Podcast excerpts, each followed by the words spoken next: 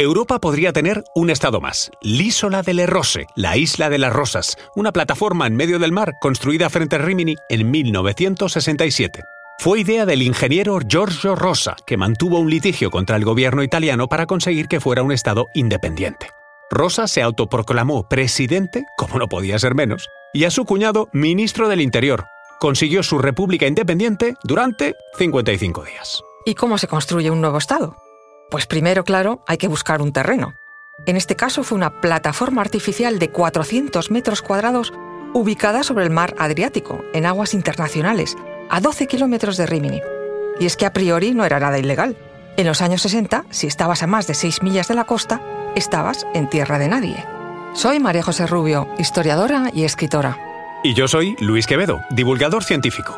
Y esto es Despierta tu curiosidad un podcast diario sobre historias insólitas de National Geographic.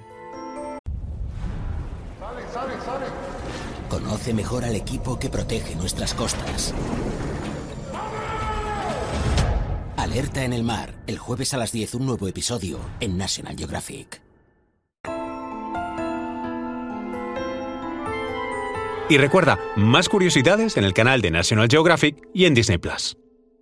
El ingeniero Giorgio Rosa decidió así, en 1958, construir una estructura inmensa de tubos de acero que pensaba transportar flotando hasta el punto elegido, que fue la costa de Rimini. En el verano de 1960 comenzaron las obras que duraron un año. La plataforma estaba sujeta al fondo marino por nueve pilotes de cemento y acero, y sobre ella comenzó a elevarse el primero de los cinco pisos de ladrillo que estaban planeados.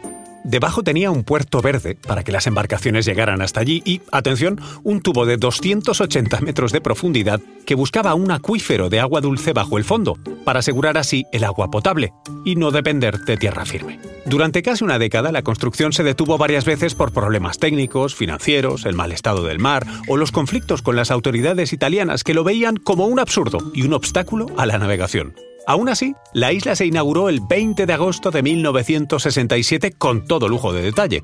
Tenía un restaurante, bar, discoteca, una tienda de recuerdos y en tiempos todavía no digitales, hasta una oficina de correos. Preparados para recibir visitantes en un momento en que el turismo en Rimini estaba bollante. El 1 de mayo de 1968, el ingeniero Rosa declaraba unilateralmente la independencia de su isla, bajo el nombre de Esperanta Respublico de la Ínsula del Arzoj, o lo que es lo mismo, República Esperantista de la Isla de las Rosas. Además de los cargos ocupados por Giorgio Rosa, como su presidente y constructor, junto a su cuñado como ministro, se organizaron de la siguiente forma. Tenían departamento de presidencia, de finanzas, de interior, de industria y de comercio. Además, existía el departamento de relaciones internas y, finalmente, el Departamento de Asuntos Exteriores. No dejaron puntada sin hilo. Su moneda fue el mil y su idioma el esperanto. El éxito de curiosos que la querían visitar fue enorme. Unos porque les gustaba la fiesta y otros porque se sentían identificados con el espíritu de libertad de mayo del 68.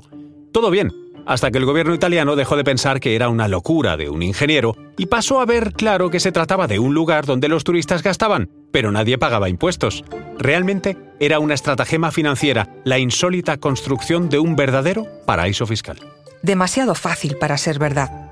Solo 55 días después de la proclamación de esta avispada república, a las 7 de la mañana del 7 de agosto de 1968, las embarcaciones de los carabineros procedieron al bloqueo de la isla para su invasión. Giorgio Rosa fue detenido e interrogado por la policía de Bolonia y al día siguiente se emitió un decreto del Ministerio de Marina italiana ordenando proceder a la demolición de la estructura. Por mucho que su presidente Rosa protestara por el atropello de sus supuestos derechos, nada se pudo hacer. El 11 de febrero de 1969, la Marina italiana colocó 75 kilos de explosivos en cada uno de los pilares, pero no fueron suficientes. La estructura resistía como la voluntad de su creador. Dos días después, aumentaron a 120 y tampoco lo consiguieron. Fueron una tormenta y la furia del Adriático los que acabaron finalmente con la isla de Rosa, del ingeniero soñador.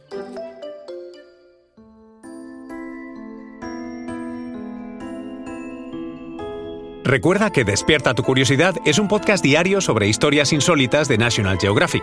Disfruta de más curiosidades en el canal de National Geographic y en Disney Plus. Y no olvides suscribirte al podcast y darle al like si has disfrutado con nuestras historias.